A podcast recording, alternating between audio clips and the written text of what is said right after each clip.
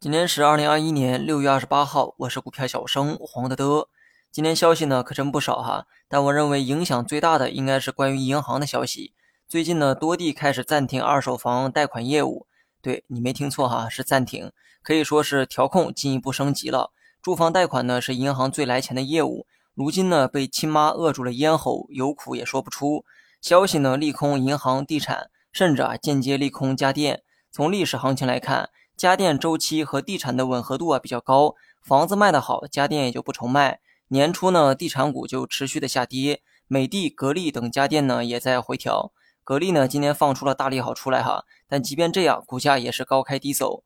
银行股的市值呢最大，所以银行股大跌的话，上证就很难涨上去。如果说房贷政策持续的收紧，那么不排除会继续影响上述几个行业。另外呢，今天中药板块表现的比较亮眼哈。据说片仔癀一粒就炒到了千元以上。故事发展到这一步，我不禁呢有一个疑问：难道风向要从白酒转战到中药了吗？过去的十年，机构独爱白酒，甭管什么酒哈，只要是白酒它就能涨。这其中茅台有着不可撼动的地位。仔细想一想，中药和白酒有着很多共同点，比如说两个行业利润呢都比较高，同时啊只在国内有市场，毕竟外国人呢对这些还不感兴趣。行业龙头的护城河也非常明显，白酒的代表呢是茅台，茅台的名字就是护城河。那么中药企业呢也有很多类似的这个特点，比如说片仔癀、云南白药等等，这些呢都是独家秘方，品牌本身啊就是护城河。说到这儿呢还没有完哈，茅台呢向来都是一瓶难求，不加价你也很难买到。具体是为啥，大家心里呢也都有数。如今呢片仔癀也出现了类似的情况，剧情发展到这儿，是不是跟白酒的套路一模一样？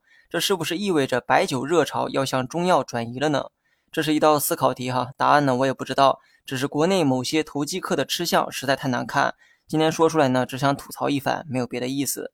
最后呢，说一下大盘，大盘呢跟周五分析的也差不多，收了一个小 K 线，但是深成指、创业板抑制不住上涨的步伐。如果把周期啊稍微呢放长一点，那么这种趋势呢可能还会延续，也就是成长股呢会引领市场一段时间。